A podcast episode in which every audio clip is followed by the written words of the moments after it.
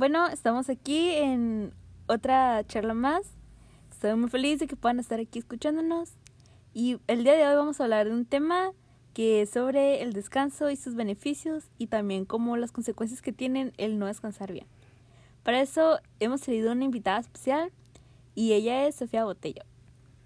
Hola, buenas tardes. Muchas gracias por invitarme aquí. Estoy muy agradecida de esta oportunidad de poder estar aquí con ustedes hablando de este tema. Bueno, Sofía, vamos a empezar con la primera pregunta. Y nos gustaría que nos explicaras más o menos cuál es uno de los beneficios que tiene el descansar bien.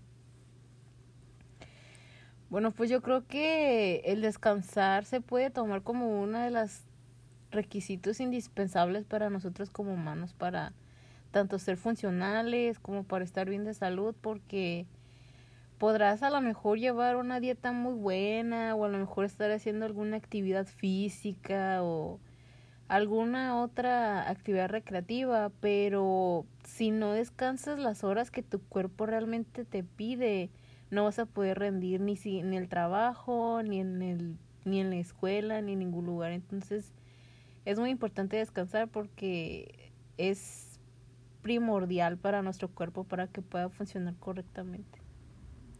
¿Y cuáles crees tú que sería una de las consecuencias más como más notables que se puede que puede causar esto? Como más graves. Ajá.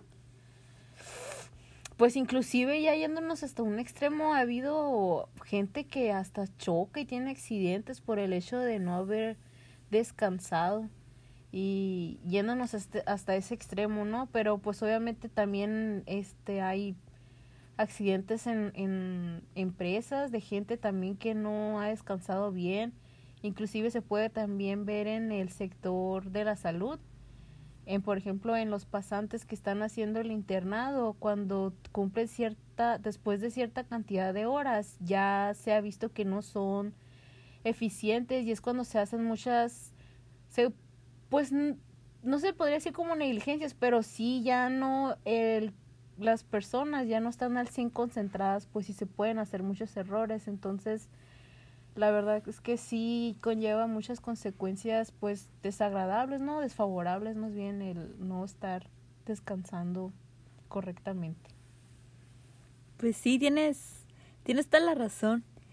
Y, pues tú, ¿cuáles, qué recomendaciones darías para personas que tienen problemas para dormir como insomnio, cosas así? Bueno, pues primero que nada yo creo que sería muy importante saber cuál es la causa, ¿no? De lo que está llevando al insomnio. Podría empezarse a lo mejor tratando de, no sé, hacer alguna actividad física, alguna actividad de relajación como yoga, meditación.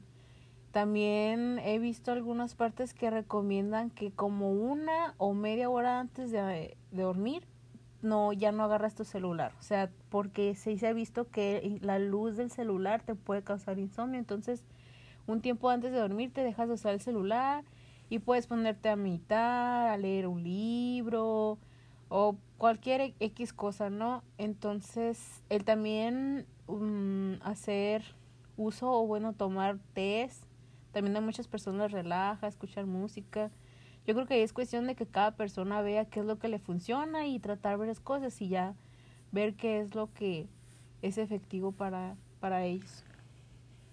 Sí, y también pues eh, sabemos que la gran parte del cuerpo funciona mediante las hormonas. ¿Y cómo crees tú que las hormonas están involucradas en todo esto? Pues sí se bueno, se sabe que el hombre trabaja, bueno, funciona mediante un ciclo, el ciclo circadiano, que este tiene tanto en nosotros como humanos como en animales también, funcionamos de esa manera. Entonces, el mismo cuerpo es tan inteligente que puede él mismo saber cuándo es de día y cuándo es de noche. Que, por ejemplo, cuando nosotros eh, cuando se está cuando está oscureciendo el mismo cuerpo empieza a producir ciertas hormonas que hacen que em, que te vaya dando sueño para como que vayas preparando tu cuerpo para cuando te vas a, a dormir. Y después de ciertas horas, ya que va amaneciendo, es cuando ya nuestro cuerpo también empieza a hacer otros, pues, otros procesos por el cual ya va preparando tu cuerpo para que se despierte, porque ya sabe que ya amaneció, que ya hay luz. Entonces, por medio de ciertos pues mecanismos es como el cuerpo por sí solo puede ir detectando cuándo es de día y cuándo es de noche, ¿no? Basándose también mucho en este ciclo circadiano. Y también he leído por ahí que el tener un buen descanso ayuda mucho en el metabolismo.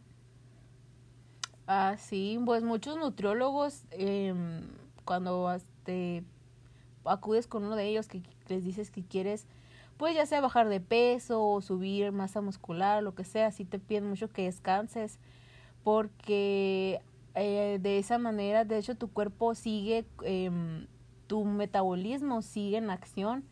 Entonces necesita tu cuerpo descansar después de cierta actividad física que, que hayas hecho.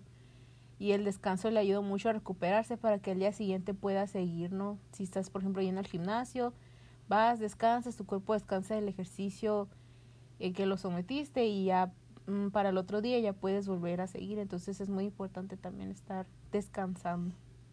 Sí, también es importante en el sistema inmune. Sí, también pues el hecho de no...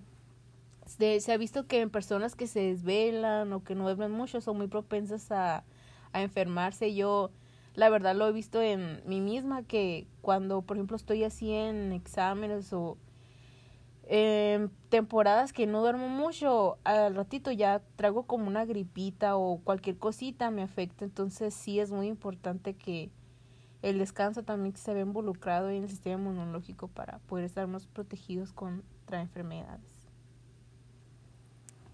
Pues sí, aquí vimos ya que el descanso realmente es, es muy importante, mucho más de lo que nosotros pensábamos, no es nomás dormir y ya. Y pues le vamos a dar gracias a Sofía por estar aquí con nosotros, por... Muchas gracias por invitarme. No, gracias a ti por estar aquí. Ahí pues luego te volvemos a llamar para que vengas. Ah, ok, muy bien, me parece excelente. Pues esto sería todo por el día de hoy. Espero que les haya gustado y nos vemos el, el día de mañana a la misma hora en el mismo canal.